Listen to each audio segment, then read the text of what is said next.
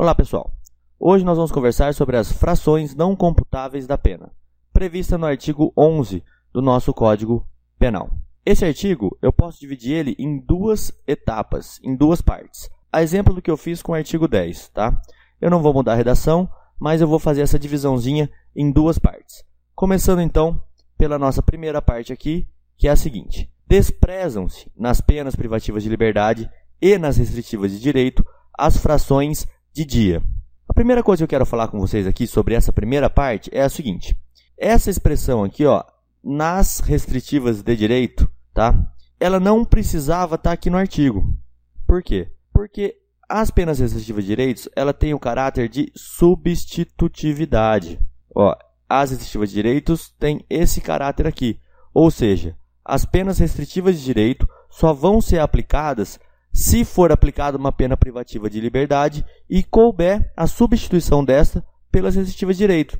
Assim, eu não preciso dizer que, precisa, que vai ser desprezada nessa pena restritiva de direitos as frações de dia, porque eu já vou fazer isso na hora das privativas de liberdade.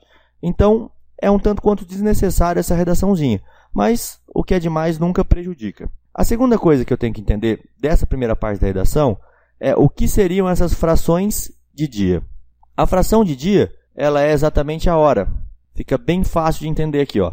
Frações de dia são as horas. Então, o que, que o artigo nos revela? Que, na hora de aplicar uma pena privativa de liberdade, o juízo tem que desprezar as frações de dias. Aqui eu posso ter duas implicações. A primeira implicação é a seguinte, ó. A pena não pode ser de um mês e seis horas. Essa parte final aqui, ó, não pode existir. O juiz não pode dar uma pena, por exemplo, de um mês e seis horas. Ele tem que dar a pena de um mês e tem que desprezar as horas na hora de computar essa pena. A segunda consequência dessa redação é a seguinte: alguém é preso às 23 horas do dia 15 de janeiro. Isso aqui é bem próximo do que eu falei para vocês no artigo passado. Alguém é preso às 23 horas do dia 15 de janeiro. Essa pessoa aqui, esse dia 15 de janeiro, vai computar na pena? Sim. Se essa pessoa aqui em cima, ó, que recebeu essa pena de um mês, começar a cumprir essa pena às 23 horas do dia 15 de janeiro, esse dia aqui, ó, 15 de janeiro, vai ser contado como um dia, um dia completo de cumprimento de pena, mesmo que falte apenas uma hora para acabar o dia. Ele vai cumprir esse dia como se fosse o primeiro dia de pena.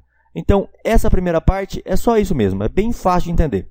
O juiz não pode dar pena em horas, e mesmo que a pessoa for presa às 23 horas do do dia 15 de janeiro, por exemplo, ela vai contar como um dia de pena cumprida. Então vamos para a segunda parte aqui do artigo, que também não tem muita dificuldade. A segunda parte do artigo, ela vai falar o seguinte: na pena de multa, as frações de cruzeiro.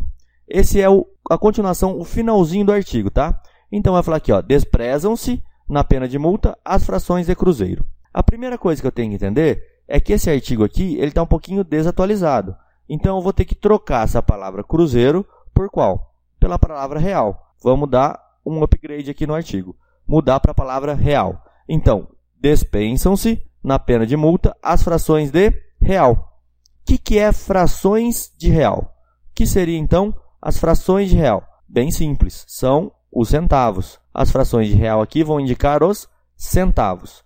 Então, o juiz, na hora de dar uma pena, por exemplo, uma pena de multa, ele não vai levar em conta os centavos. Vamos a um exemplo bem prático aqui para vocês. O juiz fixa uma pena de 10 dias multa. E aí é um acréscimo nessa pena de 10 dias multas de um terço. Quanto que vai ser o resultado disso daqui? 13 dias multas. Mas a conta estaria errada, porque daria 13,33 dias multas. Mas o artigo, ele impede o juiz de cobrar a fração de real. Então, o que vai acontecer? Ele vai excluir esse finalzinho aqui, ó, os centavos da pena, e vamos chegar a uma pena de 13 dias multa. Vai ser desprezado os centavos. Bom, pessoal, esse artigo aqui, ele é bem básico e é somente isso mesmo que os concursos cobram. Bom, pessoal, a aulinha é isso daí, uma aulinha bem rápida sobre o artigo 11 do nosso Código Penal. Vou deixar aqui embaixo para vocês mais alguns vídeos aqui de outras aulas bem bacanas que vocês podem estar assistindo também de penal. Vou deixar aqui também o link para quem quiser inscrever aqui no nosso canal e para quem quiser a playlist das outras aulas de penal também, vou deixar aqui em cima para vocês. Tudo bem? Muito obrigado. Quem gostou, dá um curtir aí, compartilhe a aula para ajudar a divulgação. Se puder fazer isso, a gente vai ser muito grato. Muito obrigado e até a próxima.